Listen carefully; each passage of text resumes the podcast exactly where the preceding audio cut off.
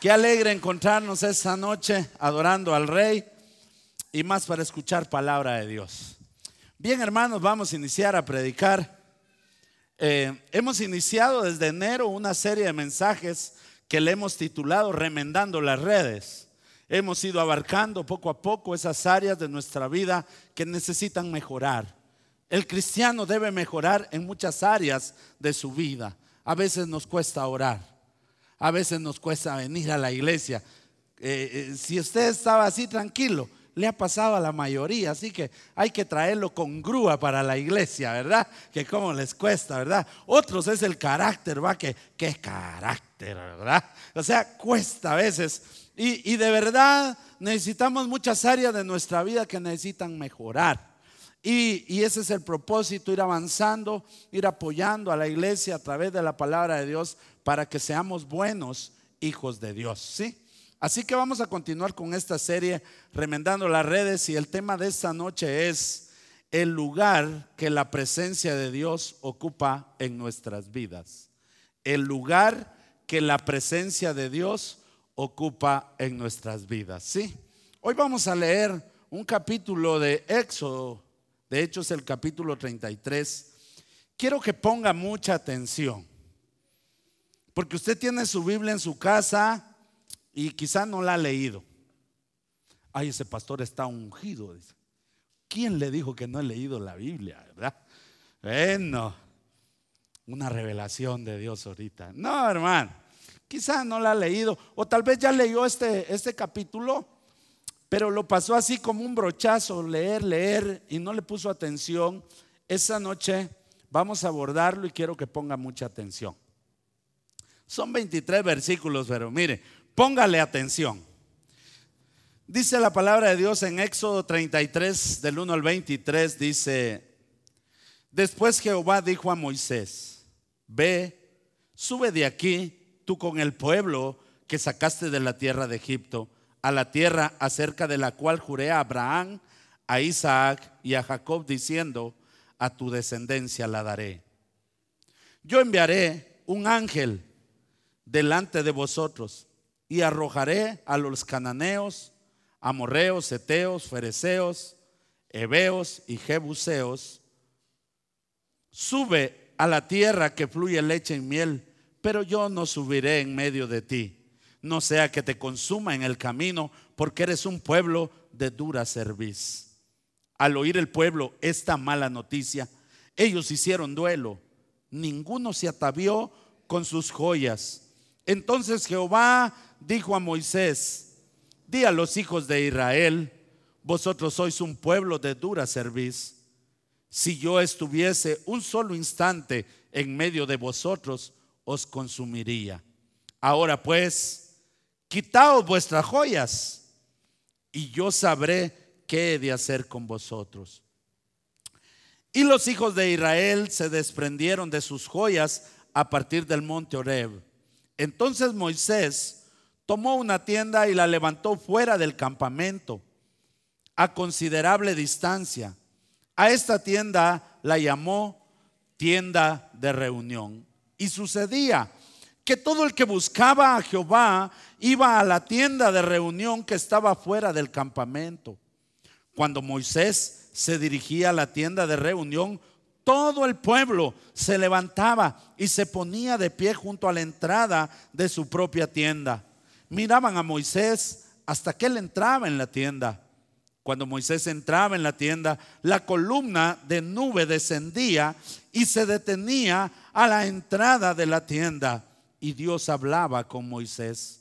Al ver la columna de nube que se detenía a la entrada de la tienda, todo el pueblo se levantaba y se postraba cada uno a la entrada de su propia tienda. Entonces Jehová hablaba a Moisés cara a cara, como habla un hombre con su amigo. Después regresaba Moisés al campamento, pero el joven Josué, hijo de Nun, su ayudante, no se apartaba de la tienda.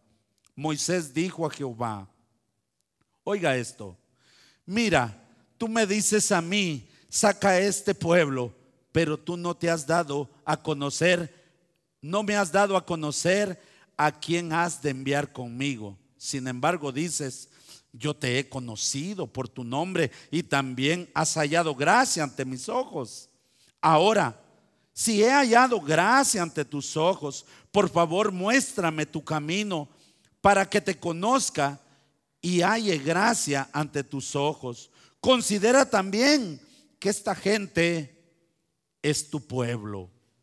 Jehová le dijo, mi presencia irá contigo y te daré descanso. Y él respondió, si tu presencia no ha de ir conmigo, no nos saques de acá. Miren eso, hermanos. No nos saques de acá.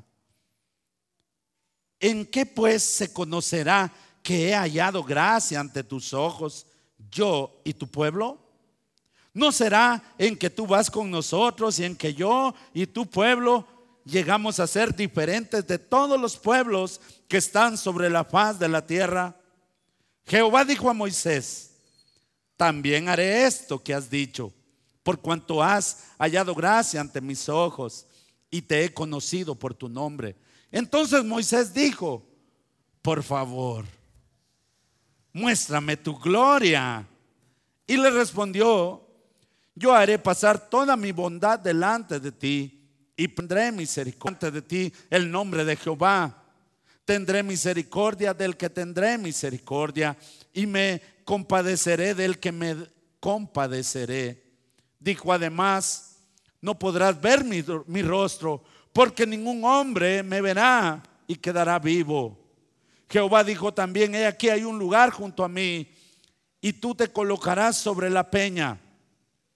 Sucederá que cuando pase mi gloria, yo te pondré en una hendidura de la peña y te, cubriré con mi mano hasta que yo haya pasado. Después apartaré mi mano y verás mis espaldas, pero mi rostro no será visto. Amén. Hay una, hablando de la presencia de Dios, hermanos, hay una pregunta que todos nosotros debemos hacernos y, es qué lugar ocupa en nuestra vida la presencia de Dios.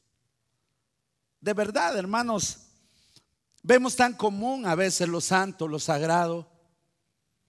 Venimos a la iglesia, pareciera que alguna reunión común, empieza el servicio, y sentimos que ya nos tenemos que ir porque estamos pensando que, vamos a cenar. Eh, estamos pensando, y la ropa, hay que ir a planchar. ¿Y será que no dejé encendida la estufa? Estamos acá, pero no estamos. Porque la presencia de Dios quizá no tiene un lugar especial en nuestra vida. Esta es una pregunta que debemos hacernos nosotros, ¿sí? Para cada uno y debemos contestarnos sinceramente y contestarnos sin prejuicios ni justificaciones, hermanos. Porque al hablar de qué lugar ocupa la presencia de Dios en tu vida, alguno pudiera decir, ya sé por dónde va el pastor, pero fíjese pastor que yo tengo un trabajo. No, no, no ponga excusas. Respóndase, ¿qué lugar ocupa la presencia de Dios? Sí, pastor, pero es que viera que yo trabajo, pero aquí todos trabajan. ¿Qué lugar ocupa la presencia de Dios? Sin justificaciones, sin poner excusas, sencillamente contestarnos de una manera sincera, ¿qué lugar ocupa la presencia de Dios en nuestras vidas, hermanos? Tendemos a tener costumbres como decir, por ejemplo, primero Dios. Es una, es una frase muy común en cualquier persona y en cualquier cristiano. De hecho, es una frase común en la boca de cualquier mundano. Ay, primero Dios, voy a hacer esta casa. Primero Dios va a hacer esta casa, le voy a hacer unos 10 cuartos, unos 5 baños, le voy a hacer un garage. Primero Dios. Primero Dios, mañana voy a salir a trabajar. Eso nos hace sentir que Él es importante en lo que vamos a hacer. O decimos, gracias Dios. Otra frase muy conocida, Gracias, Señor. Como para justificarnos que somos agradecidos con Dios.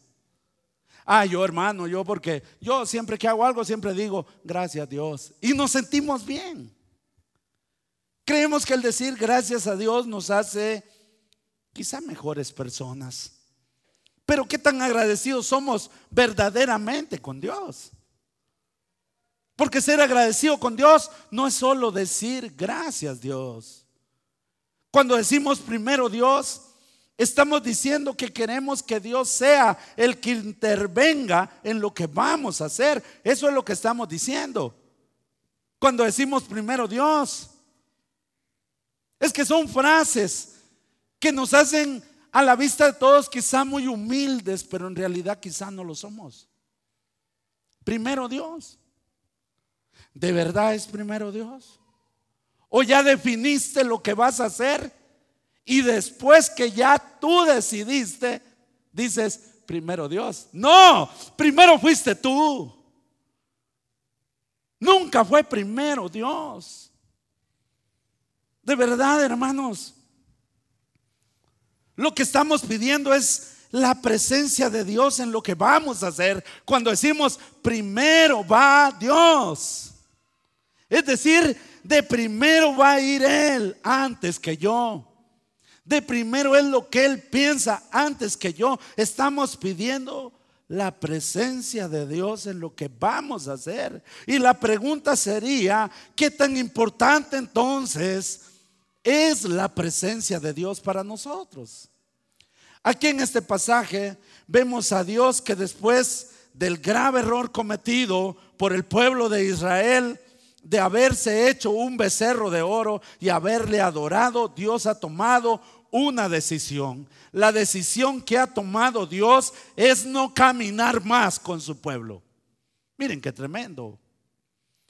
Él quiere que ya no usen sus joyas, porque pueden sentir nuevamente la tentación de volver a adorar a algo que no es Dios.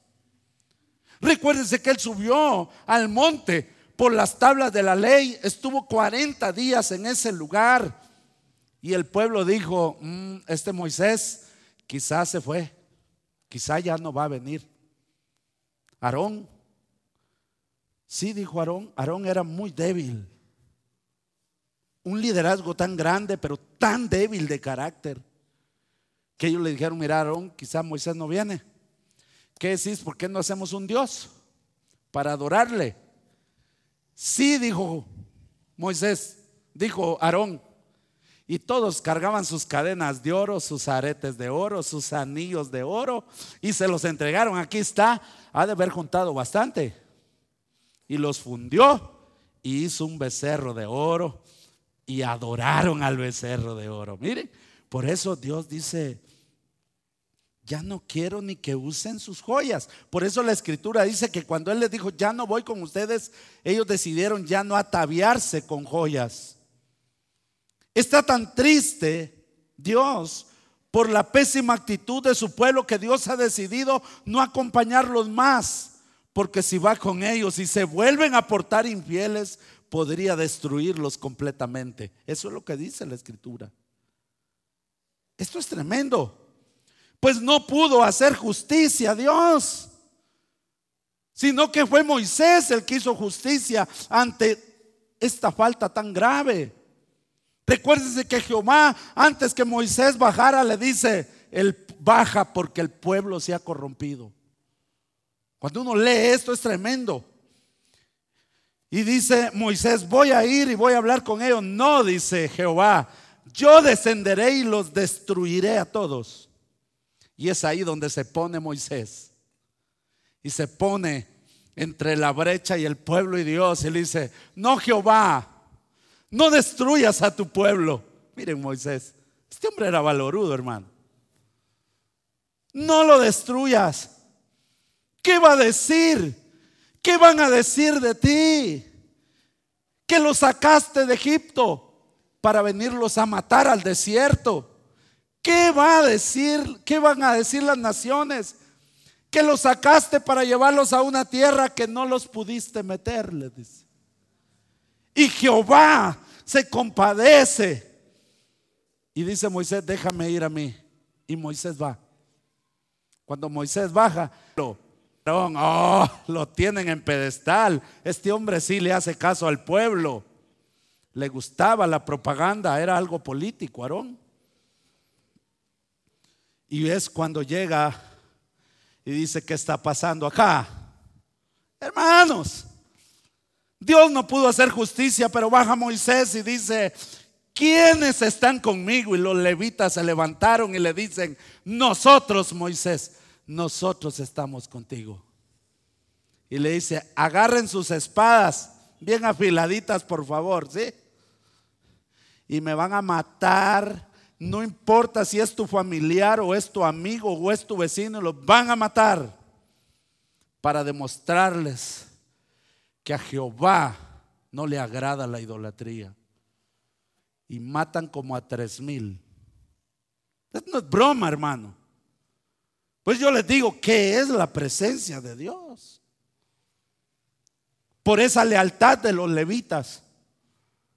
Porque dijeron, nosotros estamos contigo cuando fue la repartición de la tierra, Jehová dijo, a ellos no les dan heredad, a ellos no les van a dar una tierra. Ellos tienen una heredad más grande que todos ellos. La heredad de ellos soy yo mismo, dijo Dios. Es servirme a mí. Por esta valentía, hermanos.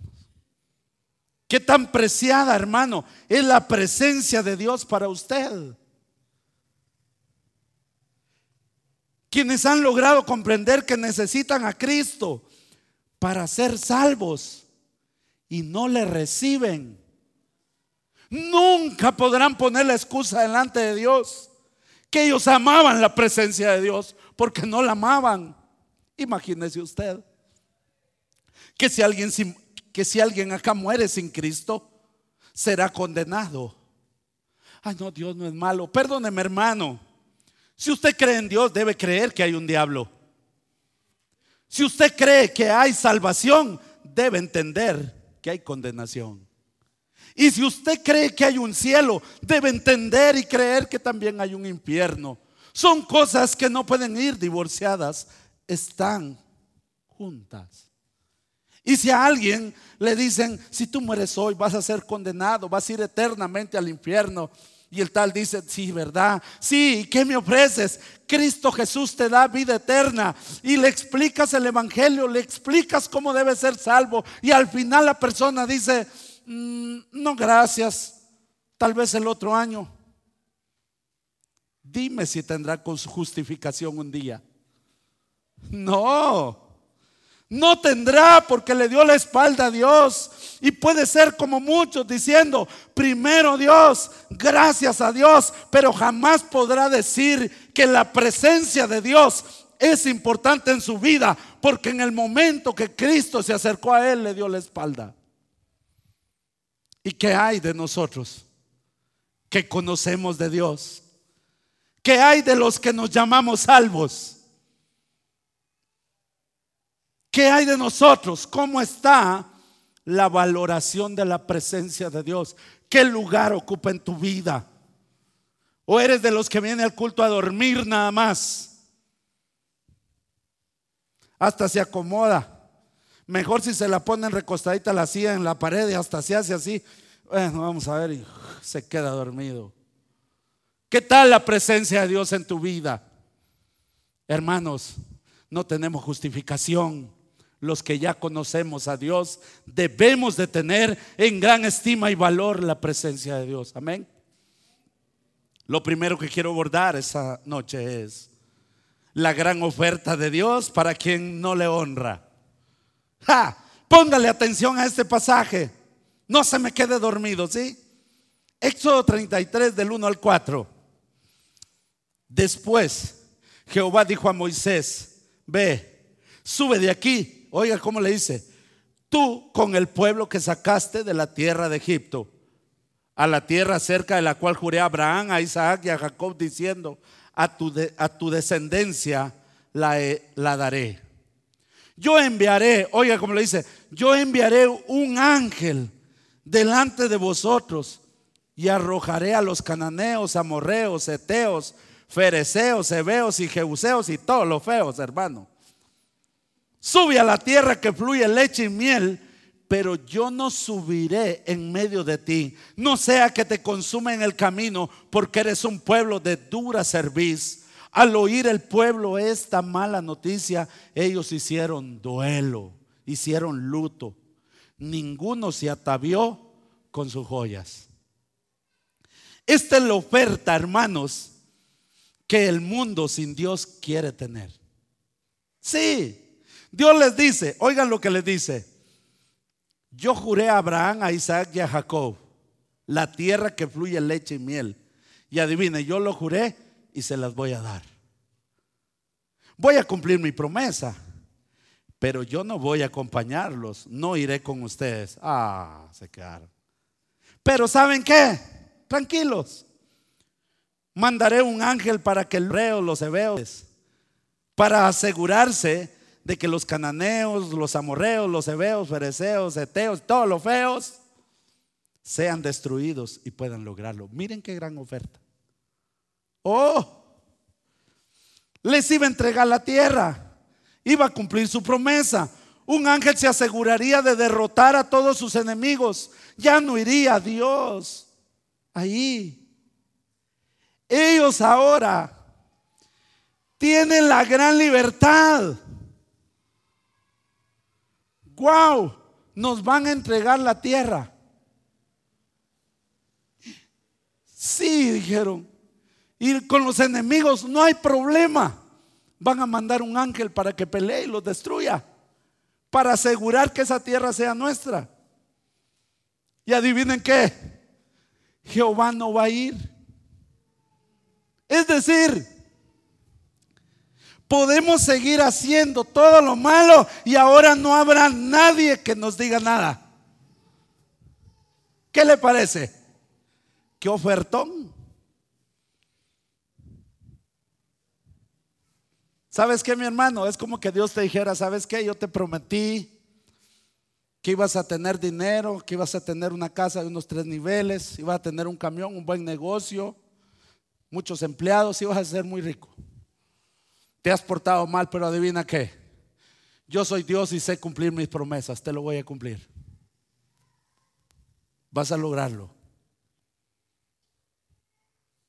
¿Y sabes qué? Te voy a dar un ángel también para que te ayude a lograr todo esto. Lo único que yo no voy contigo. Brincos da la gente allá afuera. Porque así es como la gente quiere vivir. La gente quiere la bendición de Dios, la protección de Dios. Pero no quiere a Dios. La gente dice cuando está afligida, Dios mío, Dios mío. Pero después que pasa la aflicción, se olvidan de Dios. La gente quiere al Dios, quiere sus promesas, pero no quiere nada con Él. La gente se molesta cuando nosotros predicamos del pecado. Cuando nosotros le decimos, hermano, está mal, no le gusta. ¿Qué le importa al pastor? Dice, es mi vida, sí.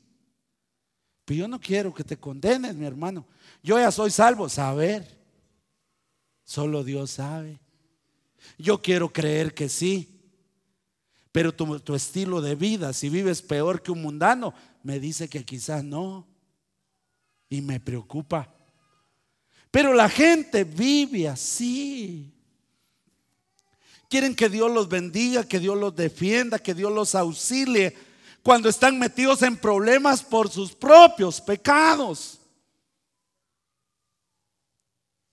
Pero son felices que Dios no se mete en sus vidas.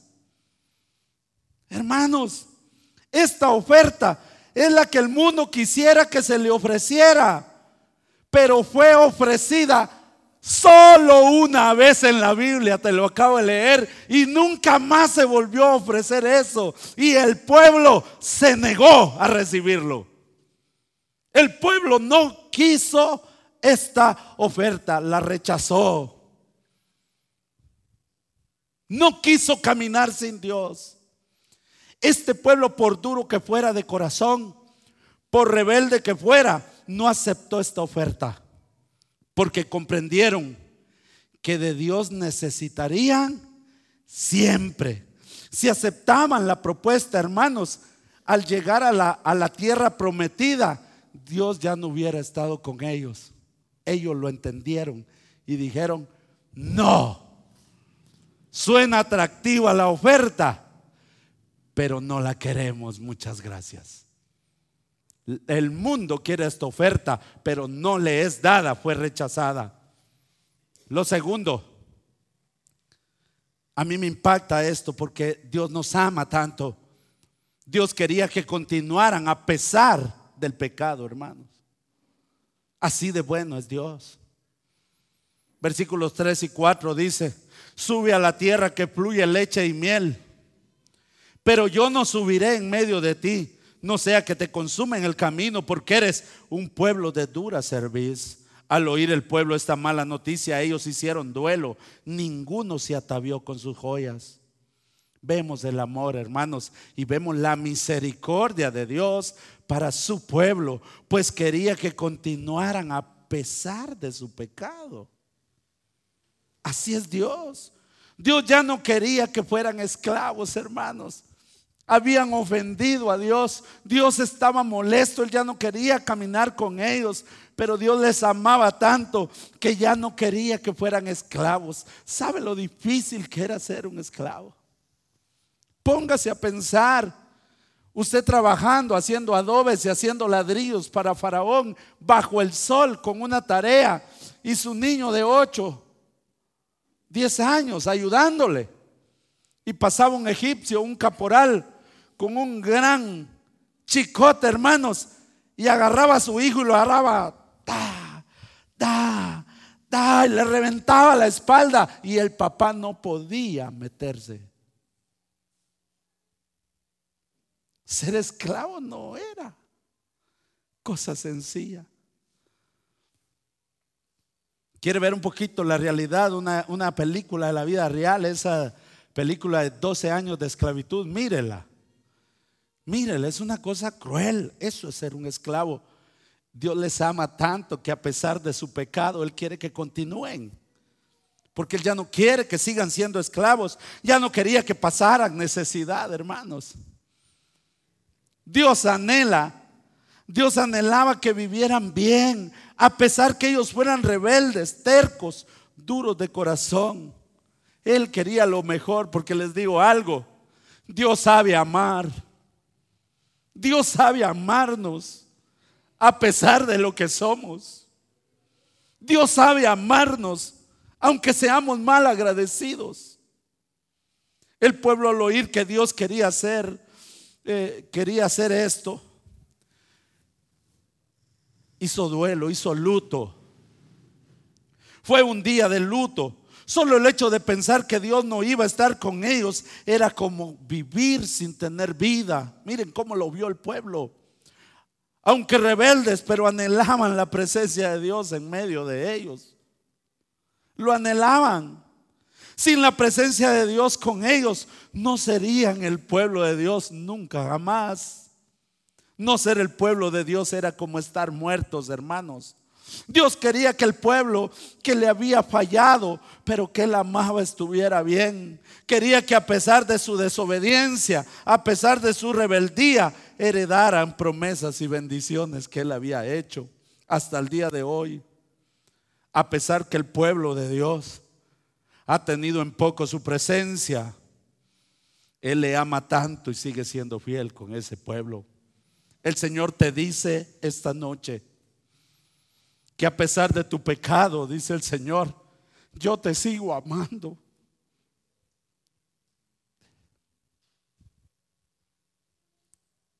A pesar que eres indiferente a mi presencia, yo estoy dispuesto a amarte. Así es Dios. Yo estoy dispuesto a seguirte bendiciendo, a pesar que tienes en poco lo santo. El Señor nos dice, el Señor nos dice hoy, a pesar de tu pecado, yo quiero que sigas adelante, porque he decidido bendecirte. He decidido que mi amor es más grande que mi ira por tu pecado. yo te sigo amando. Quiero que tu pecado no te prive de mis bendiciones. Así de bueno es Dios. Así ama Dios. Y nosotros menospreciamos su presencia maravillosa, hermanos. Debemos entender cuánto nos ama. Muchos se han quedado atrás por su pecado. Pecan y se sienten indignos y se alejan cada día más y más de Dios. Dios dice, a pesar de tu pecado, yo estoy dispuesto a darte mis promesas, a bendecirte. A pesar de, mi de tu pecado, yo no quiero que vivas mal. Yo te quiero bendecir, yo te amo, dice Dios. Lo tercero, era necesaria, era necesario un intercesor, la necesidad de un intercesor. Quiero que usted vea a Moisés. Oh, Moisés era un gran negociador, un hombre valiente de verdad. Póngale, póngale atención a esto. Vamos a leer el versículo 1 del capítulo 33. Dice, después Jehová dijo a Moisés, ve, sube de aquí, tú con el pueblo que sacaste de la tierra de Egipto, a la tierra acerca de la cual juré a Abraham, a Isaac y a Jacob, diciendo, a tus descendientes la daré. Oigan cómo le dice. Ve, sube de aquí tú con el pueblo que sacaste de Egipto. Miren cómo se lo está diciendo. Está algo molesto el Señor. Leamos del versículo 12 en adelante. Miren, Moisés dijo a Jehová, mira, tú me dices a mí, miren cómo le habla a Dios. Mira, tú me dices a mí, saca a este pueblo, pero tú no me has dado a conocer a quién has enviado conmigo, a quién vas a enviar conmigo. Sin embargo, dices, yo te he conocido por tu nombre y también has hallado gracia ante mis ojos. Ahora, si he conocido por tu nombre y también has hallado gracia ante mis ojos, ahora si he hallado gracia ante tus ojos, por favor, muéstrame tu camino para que te conozca y haya gracia ante tus ojos. Miren cómo le habla. Considera también que esta gente es tu pueblo. Oigan cómo le dice. Jehová le dijo, ya lo convenció, ya se lo echó a la bolsa. Mire, pues, Jehová le dijo, mi presencia irá contigo. hasta Moisés era, de verdad y te daré descanso. Y él respondió, si tu presencia no ha de ir conmigo, no nos saques de aquí. Oh, le siguió tocando el corazón a Dios. Miren la pregunta que hace Moisés. ¿En qué pues se conocerá que he hallado gracia ante tus ojos? Yo, no solo dice yo, y tu pueblo ¿no será en que tú vas con nosotros y en que yo y tu pueblo llegamos a ser diferentes de todos los pueblos que están sobre la faz de la tierra? Miren, pidón, este, este Moisés es pidón. Jehová dijo a Moisés, miren, se lo volvió a echar a la bolsa. También haré esto que has dicho, por cuanto has hallado gracia ante mis ojos y te he conocido por tu nombre entonces Moisés dijo, miren, sigue pidiendo, hermano. Por favor, muéstrame tu gloria. Hazla usted. Ese sí es terco, mire. Y usted viene a orar dos veces ores. No, el Señor no me lo quiso dar. Ya no voy a orar. Miren a Moisés. Péguesele a Moisés. Jehová está molesto no voy con ustedes y lo convenció. No solo lo convenció, le dijo, si vas a ir con nosotros, este pueblo va a ser una diferencia, tenés que seguir haciendo milagros para que nos veamos diferentes al resto de los pueblos. Está bueno pues, dice Dios. Está bueno pues. Y cuando yo te pida, los vas a hacer para que el pueblo sepa que yo hallé gracia delante de ti. Dice Moisés, dice Jehová, va. Está bueno, pues, lo voy a hacer. Dice Jehová, ¿verdad? Va, ya estuvo. Lo no, no, no. Muéstrame tu gloria. ¡Hala! ¡Qué bárbaro, Moisés! Pero mire esto. Moisés le dice, yo no quiero que mandes un ángel. Esto fue lo que le dijo. Yo no quiero que mandes un ángel. Yo quiero que tú lo consideres porque si me dijeras que no me acompaña, yo no quiero que vaya un ángel. No me has dicho quién vas a mandar. Porque la Biblia en el Antiguo Testamento dice el ángel de Jehová. Si le dice enviaré mi ángel. Oh, no dice nada, Moisés, está bueno, pues. Pero no dice voy a mandar un ángel. No quiere un ángel. Hermanos, cuando Moisés dijo voy a mandar un ángel, dijo aquí algo anda mal. Miren, Éxodo 33.1, el versículo 1. Después Jehová dijo a Moisés, ve, sube de aquí, tú con el pueblo que sacaste de la tierra de Egipto. ¿Quién sacó el pueblo? ¿Fue Moisés o Dios? Pero Dios está molesto.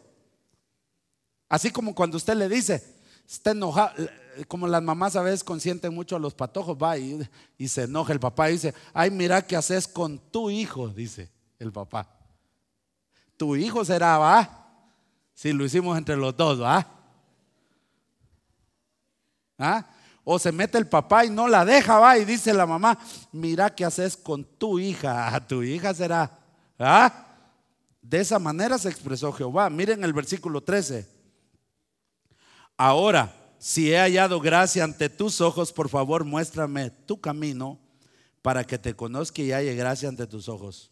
Considera también que esa gente es tu pueblo. Oiga cómo lo dice. Moisés no le dice, él le dice, tú dices que yo saqué esa gente de Egipto. Mentira, dice Moisés, yo no la saqué. Yo estaba feliz pastoreando las ovejas de mi suegro. Yo partiendo que salí huyendo de Egipto y ni quería regresar. ¿Quién me trajo aquí? Fuiste tú, yo no quería venir. Todavía te puse cinco excusas para no venir y todas me las votaste. ¿Cómo que yo saqué ese pueblo? Miren Moisés, cómo se le planta a Dios. No le dice, perdóname, corrección, ese no es mi pueblo, ese es tu pueblo. Tú lo sacaste, es tuyo. Tú le prometiste, yo solo vine a hacer lo que dijiste. Tú fuiste el que doblegaste a Faraón para que saliéramos de ahí. Yo no hice nada. Es tu pueblo. Moisés hace una aclaración que hasta donde yo veo no es negociable. Si tu presencia no ha de ir conmigo, no nos saques de aquí. Ah, hermano. Qué corazón. Es decir, si tú no me acompañas, Dios, yo no puedo guiar a este pueblo. Desde el corazón de Moisés salen las palabras que hasta hoy nos tienen hablando de este tema. Sin la presencia de Dios, mis amados hermanos, usted y yo no somos nada. Sin la presencia de Dios, no somos nada. Esta manera de interceder por su pueblo movió el corazón de Dios. Dios supo que este pueblo necesitaba un siervo que anhelaba su presencia y que necesitaba su presencia para poder llevarlos a la tierra prometida. Dios supo que tenía al hombre correcto delante de él. Hermanos, en nuestras oraciones debe ir la petición de anhelar la presencia de Dios. De anhelar la presencia de Dios cuidar de mantener viva en nuestras vidas esa presencia. Hermano, la iglesia Sinaí está entrando en una etapa donde Dios está haciendo cosas grandes, está botando paradigmas, donde Dios está haciendo cosas que nunca se vieron en este lugar. Dios lo está haciendo, pero hemos doblado rodillas porque Dios lo haga y Dios lo está haciendo, hermano. Usted tiene que anhelar esa presencia. Usted ya no puede venir a cantar y a mascar chicle a la vez. Hay gente que viene, Señor, mi Dios, masticando chicle. ¿Cómo va a encontrar la presencia de Dios? Todos levantan sus manos, adoran y no falta alguno ahí, brazos cruzados.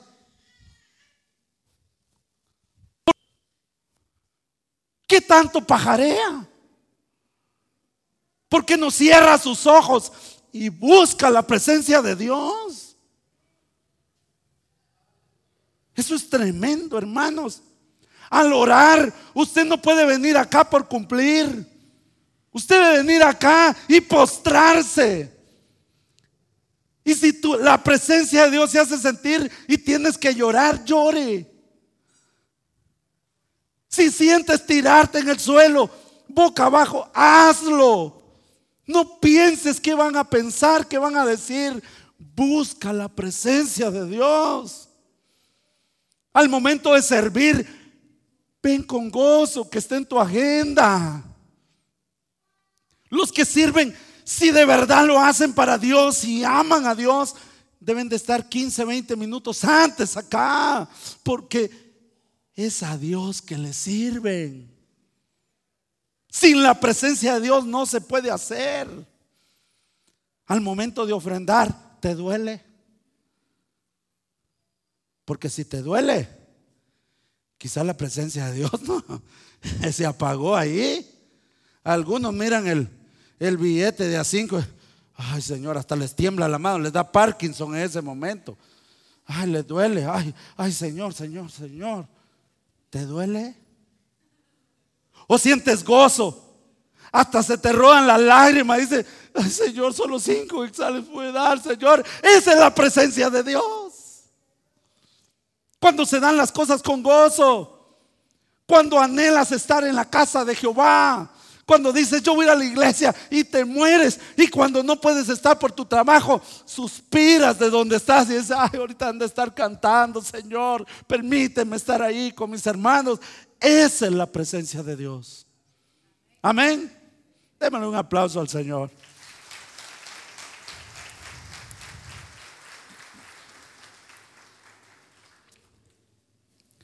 Quiero leerte dos pasajes en Hebreos, capítulo 4, versículo 16. Dice, acerquémonos pues confiadamente al trono de la gracia para alcanzar misericordia y hallar gracia para el oportuno socorro. Pero miren, hablando de Jesús, lo que dice Hebreos 9:15. Así que por eso es mediador de un nuevo pacto para que interviniendo muerte para la remisión de las congregaciones que había bajo el primer pacto, los llamados reciban promesas y herencia eterna.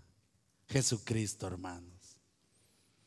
Si al cantar, si al orar, ya no sientes la presencia de Dios. Si al congregarte, si el venir aquí te es tedioso, posiblemente has descuidado la presencia de Dios. Te digo algo, tú no podrás servir bien sin la presencia de Dios. Jamás, jamás. La unción de Dios, sin anhelar su presencia, no la tendrás, no la tendrás. Si la presencia de Dios no es importante para ti, olvídate de la unción, porque no vendrá. Primera de Timoteo 2.5 dice, porque hay un solo Dios y un solo mediador entre Dios y los hombres, Jesucristo, hombre. Aleluya. Tú dices, Pastor, ore por mí. Yo quiero sentir lo que sentía antes. Interceda por mí. Yo te tengo una noticia. Yo soy muy pequeñito, pero muy pequeñito. Soy tan insignificante que Dios te ha dado algo más grande que un pastor. te ha dado a Jesucristo como el intercesor, el mediador entre tú y Dios. Por Él es que tú puedes entrar hasta el trono de la gracia. Tú puedes entrar a la misma presencia de Dios por Él. Aleluya. Hermano, hoy es el día que tú debes decirle al Señor con todo tu corazón, Señor, si tu presencia no va conmigo, yo no quiero ir a ningún lugar. Es tiempo de restaurar esto. Yo he tenido que decirle no hoy siempre al Señor, si tu presencia, Señor, no está conmigo, yo no quiero predicar. Yo no quiero pararme aquí a hacer bulla nada más. Yo quiero que cuando predique, la palabra de Dios toque el corazón. Yo quiero que cuando predique, la palabra de Dios cambie tu vida. Porque sin la presencia de Dios, eso no va a pasar. Tú tienes que decirle hoy, Señor, si tu presencia no está conmigo, yo no quiero cantar. Quiero que tú me llenes con la alabanza. Aleluya. Si tu presencia no va conmigo, mi familia no va a caminar. ¿Saben por qué hay hogares con un gran desorden? Porque no han permitido que la presencia de Dios esté ahí. Porque cuando se permite que la presencia de Dios esté en un hogar, Satanás tiene que huir. Todo mejora. Pero debo darle lugar a la presencia de Dios en mi familia, en mis hijos. Debemos decir, Señor, sin tu presencia, yo no soy nada. Póngase de pie. Termino con este pasaje. Dice 1 Juan 2.1. Hijitos míos, estas cosas os escribo para que no pequéis. Y si alguna peca, abogado tenemos delante del Padre, a Jesucristo el justo. Si alguno siente que su vida de pecado no permite que la presencia de Dios haga sentirse en su vida, solo debes de venir y pedirle perdón al Señor y tus pecados te serán perdonados. El Señor este día te ha dicho, no importa tu pecado, yo quiero que continúes hasta que alcances las promesas que desde hace mucho tiempo yo tengo para ti. Siempre las he tenido. A veces en tu pecado has visto las cosas de lejos y has dicho, nunca las voy a tener. El Señor dice, no te detengas, tienes que seguir caminando. Que tu pecado no te detenga. Yo estoy dispuesto a dártelo a pesar de tu pecado.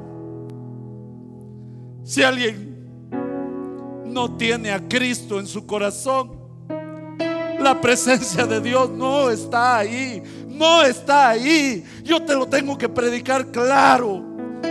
Yo no te puedo mentir. Si alguien no tiene a Cristo en su corazón, la presencia de Dios no está ahí. Y la necesitas. Y si alguien tiene a Cristo y ya no siente nada, siente que no cambia algo en su vida, descuidaste la presencia de Dios. Los santos se convirtió en común y pasó a segundo lugar. Hoy debes renovar tus votos con el Señor.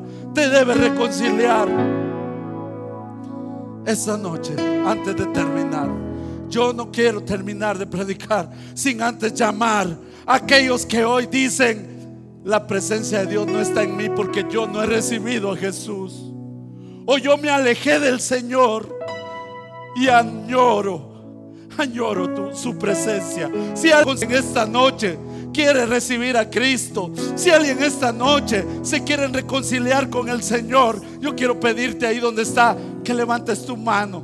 Levanta tu mano ahí donde está. Los diáconos, por favor, me ayudan. Si alguien esta noche quiere reconciliarse con el Señor, Hoy es el día, no mañana. Hoy el Señor conoce tu pecado, pero Él te sigue amando.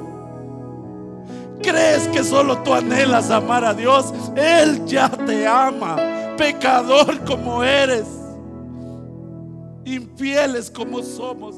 Él nos ama.